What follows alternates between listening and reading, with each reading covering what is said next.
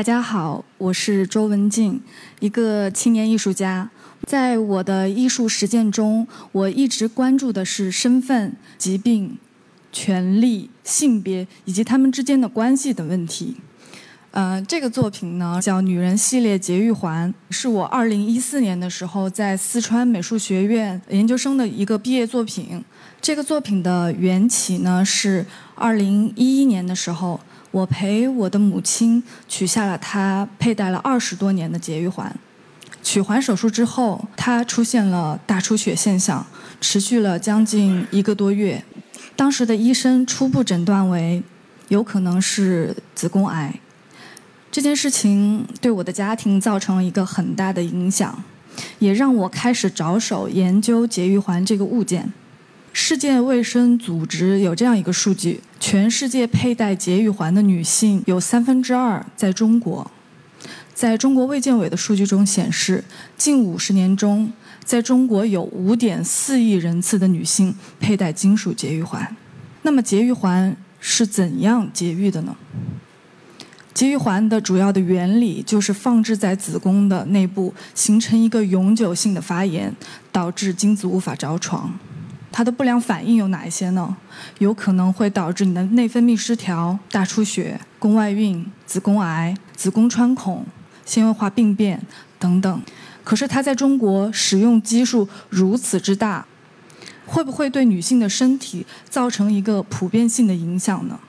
今年六月的时候，我的作品在网络上收到了三万多条留言，其中在 B 站的弹幕是这样子的画风：有四千多个人在弹幕上表示他的母亲也佩戴了节育环，然后在三万多条留言中，也有很多人分享了他的母亲和亲戚佩戴节育环的经历。在中国，佩戴节育环的人口的基数如此之大。其实，在创作这个作品的四年间，我也陆续采访了五十位佩戴节育环的女性。今天，我想结合最近《全现在》与《财新报》对我的采访中，和大家分享一些案例。山西太原人张宇，他是一九九二年上环，但是因为他的宫口过于小，所以国内最小的环他都戴不上，于是他选择了一个进口的 T 字形的环。可是佩环的几年之间，他一直持续的不停的出血，时常从家里的卧室走到厕所就滴了一地的血。在此期间，他不断的就医，可是医生给他的医嘱仅仅是：你再忍忍，等到四十多岁的时候，你停经了，子宫萎缩了，就不会出血了。可是这一忍就是二十多年。医生对他说：“因为你的身体里有异物，所以你的身体一直出现一个排异的反应，你的子宫内膜不断的增生。终于在他五十五岁的时候，医生对他说：‘你需要摘除整个子宫。’在我采访的这五十位女性当中，有八位都是因为或多或少和节育环相关的原因，最终摘除了子宫。四十三岁的许英。”她有三次上环取环的经历，前两次呢都是因为意外的上环怀孕。可是为什么上了节育环还会怀孕呢？节育环不是一个高效的避孕手段吗？为此，许英她自己开玩笑的说：“啊，可能我自己是一个易孕体质吧，所以我上了环才会怀孕。”但是像许英一样上环怀孕的现象并不罕见，不论是在国内还是国外。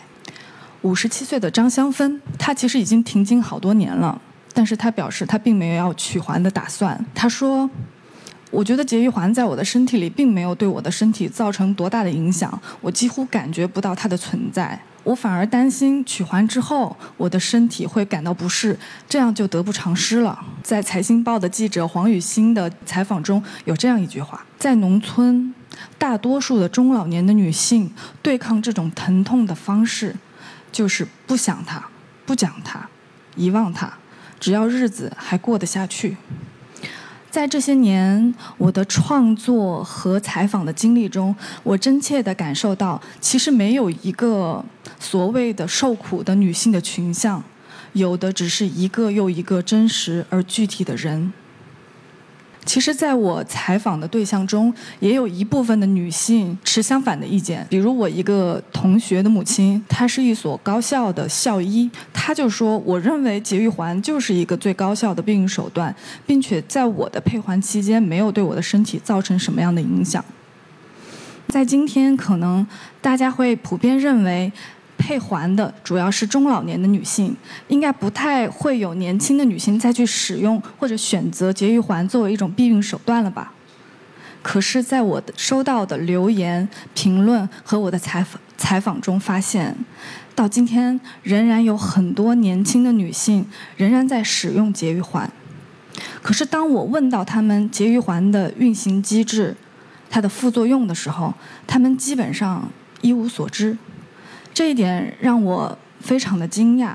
我在想，也许节育环本身并不是问题的核心，也许它的关键在于这个当事人他有没有行使他自己的知情权和选择权。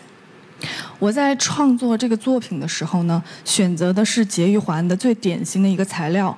铜，然后我按照基本上是一比一的比例，按照历史中出现过的真实的节育环的形状，制作了三百多个节育环，把它们放在精致的蓝丝绒上，然后像女性的首饰一样，带着某种讽刺的意味。在中国和法国的展览上，我最常听到的一句评论就是：“节育环有这么多形状吗？为什么要设计成这个样子？”其实有很多奇怪的形状的节育环，它们是嗯创造于二战时期的欧洲和美国一些私人的诊所。这些东西呢是发明给那些在他们的评估下不适合生育的妇女，比如说他们认为有精神疾病的妇女，或者是基因上有缺陷的妇女，为了给他们带进去以后，他们不能够自行的取出。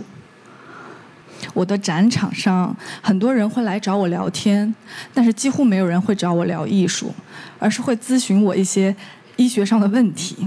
比如一四年的时候，在我的展览上就有一个清洁工阿姨在展场等了我三天，就是为了咨询我，她佩戴了六年的节育环，呃，最近出现了腰酸腹痛，是不是应该取掉了？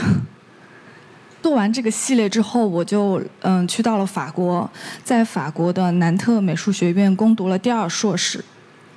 但是刚到法国的时候，嗯，思维方式、语言体系、创作方法论都不一样。我当时处在一个重新打破固有的成见，然后重新再建立新的体系的一个过程。这个过程非常的痛苦，我甚至前三个月都创作不出来任何东西。然后我就到处去看博物馆，从西班牙、意大利到法国，再到德国。但是，在众多的美术馆中，让我最惊讶的、最刺激到我的，反而是这个。它是巴黎医科大学的一个博物馆，然后这个博物馆展出的是十九世纪所有的临床器材，就这些手术刀被精美的放置在木匣子里，就像一个银质的餐具一样。它安静的被放置在那儿，但是给观者的感受却是刺痛的、难受的、暴力的。于是我回来创作了红色系列的第一个作品，嗯，手术刀系列。红色有非常多的隐喻意义，但是对我来说，它第一层隐喻意义就是血液。流血是女性身体在生物层面上遭遇的最频繁的一种经历，比如经期、生育。疾病、受伤等等，在这个作品中，我用一种荷兰墨水，用水彩的方式把它们画出来。这个墨水很特殊，在它高浓度的时候，呈现出一种血液的红色；但是当它被稀释之后，它变成了一种粉红色，看起来很温馨、很媚俗。然后我创作的这个手术刀也基本上是按照一比一的比例，然后绘制出了现有的临床的手术器材。大多数都是妇科器材。我特殊的一点是在这个手术器材的旁边，用工程制图的方式标志出它的尺寸。当我把这些小的画用大头针钉在墙上，在一个洁白的房间里展出的时候，有一种很特殊的感觉出现了，让人感觉很不适。它外在的冷酷和内在的热情，工具理性和强烈的情感，成了一种很矛盾的方法。接下来我创作了这个红色系列的壁纸，这个壁纸也是一样，看起来很温馨、很漂亮。可是当你走进去看的时候，你才会发现，原来它的内容是如此的暴力。我很喜欢这种矛盾法的表达方式。接下来的这个作品是红色系列的第三个作品，也是我最感到惊喜的一个作品。这个作品是我创作的十二个。没有头，没有手，没有腿，没有一切个人和社会身份象征的部位，只保留了女性生殖功能的部分的女人体。这个作品呢，是我用石膏制成的一个雕塑，然后我把石膏放置到一个红色墨水，放到里面浸泡。但是石膏这个材质呢，它会吸水，它会变化。大概一周的时候，它会显示出很温柔的，像玫瑰一样的样子。可是一个月之后呢，它变成了这样，红色的墨水，它就像一种淋巴液一样，在身体上攀爬、晕染，在这个石膏缓慢的吸水和干的这个过程当中，它呈现出了某种抽象的疾病的特征，在石膏的表面形成了白色和黄色的沉积物，就像皮肤的分泌物一样，让你感到不适。你的身体被侮辱、被污染、被损害，在今天，怀孕仍然被理想化、被美化。其实，怀孕根本就不是一个洁白无瑕的过程。在这个时期，我常常在思考：艺术作品不应该像一篇社会报道，艺术应该是暧昧的、模棱两可的，带着某种挑衅意味的。这个作品是我。特别喜欢的一个艺术家叫比尔维奥拉，他早期创作的一个作品。嗯，当时我是在南特的美术馆旁边的那个小教堂里看的这个作品，这个经验太特殊了，我想和大家分享一下。在这个大的。空间中，教堂的空间中只展出了这样一个作品，然后整个教堂的窗户被封上，变成了一个全黑的空间。然后正面是三个巨型的屏幕，这个屏幕的内容最左边是他拍摄的他第二个儿子出生的全过程，中间是他一次经历的溺水的经验，他说是他经嗯就是靠近死亡最接近的一次经历。最右边呢，是他拍摄的他的母亲在病床上即将死亡的过程。这三个视频持续时间长达半个多小时，所有的观众都站在前面等待某个事件的发生。当这个影片接近尾声的时候，突然之间，他的儿子出生了，然后他把头拔出来，然后把婴儿放在了母亲的怀里。这个时候，三个镜头缓慢地推向了人的脸。给人脸一个特写，刚出生的他的儿子的脸是紫色的，皱巴巴的，和他即将去世的母亲的脸几乎一模一样。就在这一刻，我突然全身起了鸡皮疙瘩，因为我感觉生命之重大，仿佛我从作品里看到了某种生命不可知的本质的意义。可能生和死是同一回事，在这样的作品前是无言的。好的作品总是让人感到失语。在这个时期，我也常常的会回想曾经作品中的问题。我对之前的那个节玉环的作品中的讽刺的意味并不满意。我想强调关于嵌入身体的疼痛感。于是我重新创作了节育环，我选择了一个接近皮肤质感的陶瓷，然后把节育环嵌入到陶瓷当中，把陶瓷取出来，留下了一个疼痛的痕迹，把这个痕迹烧制成了一个永恒的印记。但是在这两个作品、两个节育环放到一个展览同时展出的时候，形成了一个很有趣的对话：一个是真实，一个是虚空。在威尼斯双年展上，有一个艺术家做过一个这样的作品。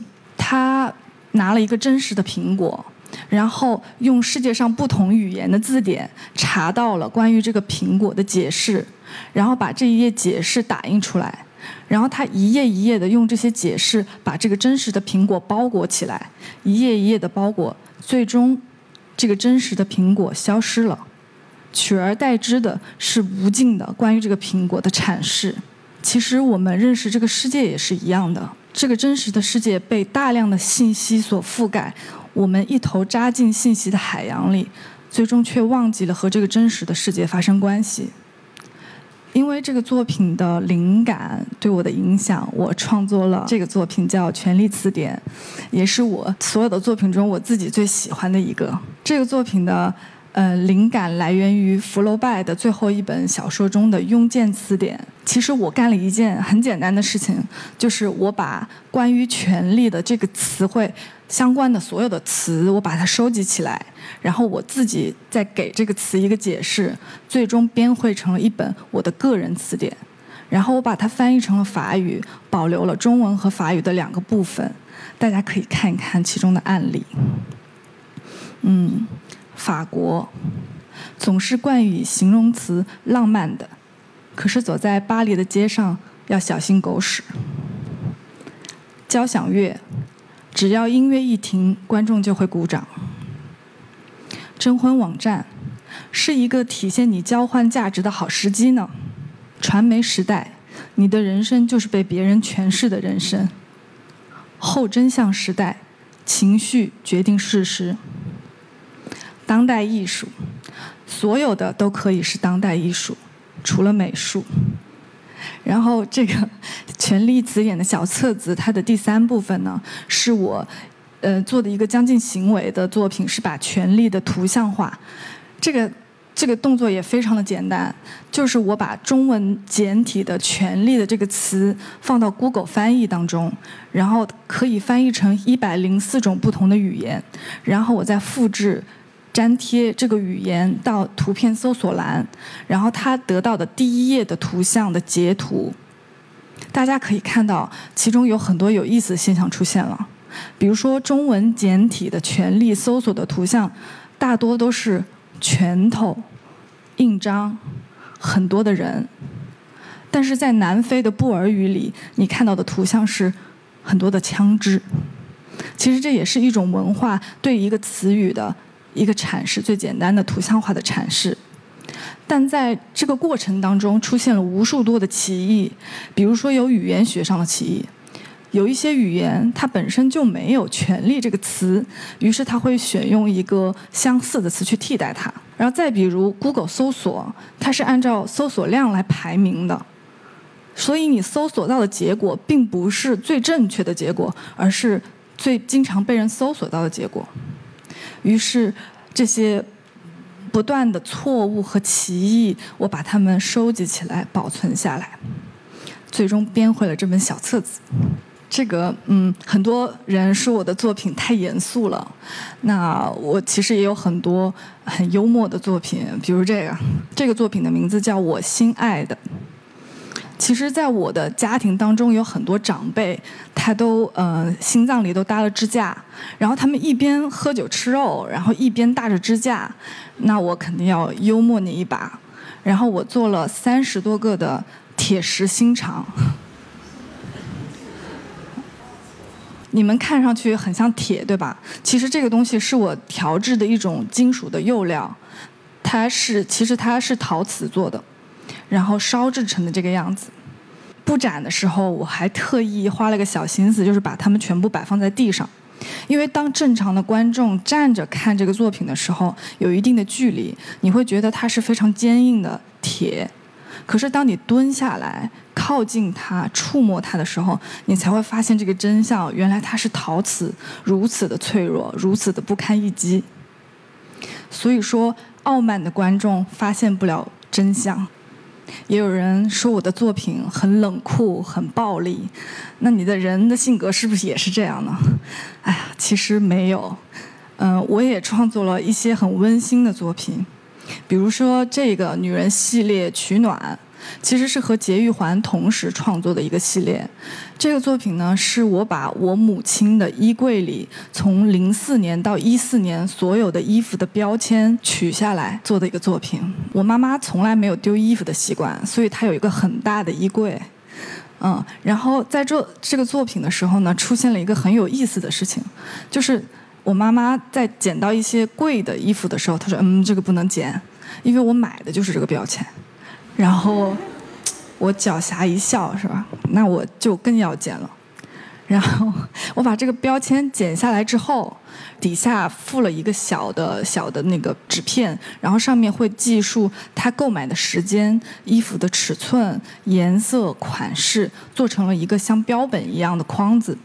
我当时还豪言壮志地说啊，我要批判中国经济增长中的消费主义的问题。结果忽然有一天，我看到墙上这个大的框子的时候，哎，我突然意识到，原来这也是一张我母亲的十年的肖像，充满了温情。仔细观看其中的细节的时候，你会发现，哎，你可以看到这个人的身高，他喜欢买什么样的衣服，他甚至能够。揣测出他大概的性格，而且你能够发现这个家庭好像从某一年开始，哎，收入还不错了，然后开始买一点稍微贵的衣服了，甚至你可以发现，呃，一个欧美的品牌在哪一年开始进入了中国的一个三线城市的市场，它其实是一段微观历史，是在中国改革开放。经济飞速发展的十年间，一个中国三线城市的一个普通上班族女性的一段消费史。一七年的时候，我回到中国，参加了第一届嗯合川钓鱼城的新媒体艺术节。然后这个展览空间十分的特别，是在崇棉四厂一个废弃的厂房里。这个工厂呢，以前生产的是棉麻的纺织品。它让我想起了我祖母的一段经历。我的奶奶是上世纪七十年代到九十年代间从东北移民到了湖南株洲，然后在市毛巾厂工作。当他去世之后，我和我的父亲去整理他的遗物的时候，发现他的衣柜里有将近二十公斤的毛巾。然后我亲自把这些毛巾缝制成了一个。三米乘二十五米的长幡，挂在了这个展厅里。在展场的现场有一个很有意思的现象出现了。第二天我去展场拍照，然后我发现这个退休女工，她们又重新穿上她们的制服，然后去看展，然后在我的作品前拍照，然后我赶紧也跑过去给她们拍了几张。哇！这个突然的意象让我的作品有了一个新的立体的生命。从这个作品开始呢，我开始确定了在我的创作方法论中关于微观史的体系。我认为每一个人、每一个具体的人、每一天经历的具体的事件，把这些具体细小的事件记录下来，就成了一部文明史。做完这个作品之后，我就搬到了巴黎。然后我住在巴黎的十一区，嗯，拉雪茨公墓的附近。在巴黎的生活非常的奢侈。每周三和每周五的晚上，我都会散步去卢浮宫。每个晚上两个小时，我只看一幅画或者一个雕塑。我会站在那幅画前临摹，有时候会写作，有时候甚至就发发呆。每次走出卢浮宫之后，我会在塞纳河边散散步，看一看塞纳河的水，再回想回想刚才的画。在这三年期间，我大概是按照美术史的脉络这么走下来的，从古希腊到文艺复兴，然后再到十七、十八世纪的绘画。这一段时间也让我对美术史有一个更深层次的理解。二零二零年是很特殊的一年，是全世界都开始关注医疗的一年。其实今年我也开始嗯关注医学和艺术的一个交汇点。我想创作一个这样的词，叫临床艺术，不是指用艺术去治疗临床的疾病，而是指用观看的方式揭示医学和艺术的交汇点和对立面。今年年初的时候，我去到了这个博物馆，这是我家附近的一个圣路易医院的博物馆，收藏的是十七到十八世纪所有皮肤病的真的病人的翻模，是蜡制的翻模。整个展厅里面展示的有艾滋病、天花、荨麻疹、带状疱疹等等，非常的惊悚，非常的暴力。我看到了一些人的脸。这些人的脸作为一种图像，可能是他存在这个世界上唯一的证明。可是在这个脸的下面写的名字却是他得过的这个疾病的名字。他穿着疾病的衣服，被疾病命名。在上个月的时候，我遇到了一个朋友，他对我的疾病系列很有感，他告诉我了他一个个人的经历。他说，在他初中的时候，曾经感染过猪流感 （H1N1）。那个时候，他的图像被不断的报道传播，可是，在他的图像下方写的却是“猪流感二号病人”。于是我开始着手创作了这个系列，叫《以疾病之名》。这个是其中的第一个作品。我用绘画的方式和综合材料的方式，描绘了那个博物馆里面的出现过的一些真实的人物，他们闭着眼睛，神态安详。这个作品的名字叫。增生，它来源于女性乳腺钼靶的一个筛查的 X 光，然后我几乎是用写生的方式把这个 X 光画出来，是我搜集的大量的医学资料，就是不同的语言、不同的国家医疗网站上的这个 X 光照片，然后我把它们画出来。在展览的时候呢，我把这个呃照片旋转了九十度挂在了墙上，然后很多观众会问我：“哎，这是蘑菇吗？”或者有人也会问：“哎，这是水母吗？或者某种未来的生物吧？”最有意思的一次是有一个外科医生来看我的展览，然后他一进来就惊呆了，他说：“啊，这个钙化了，这个在增生，然后这个是哎呀肿瘤了，没救了。”可他就哎呀呀叹着气就走了。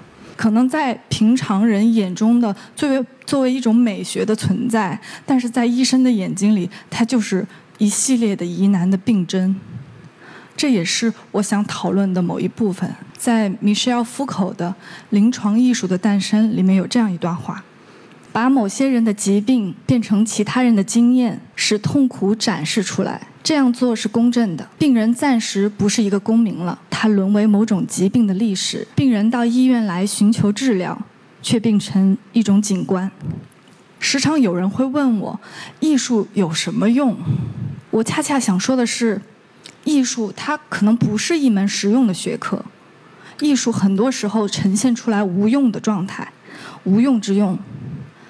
艺术家是用艺术的眼光提出了一个问题，可能真正解决这个问题的人是科学家、社会学家或者医生或者其他。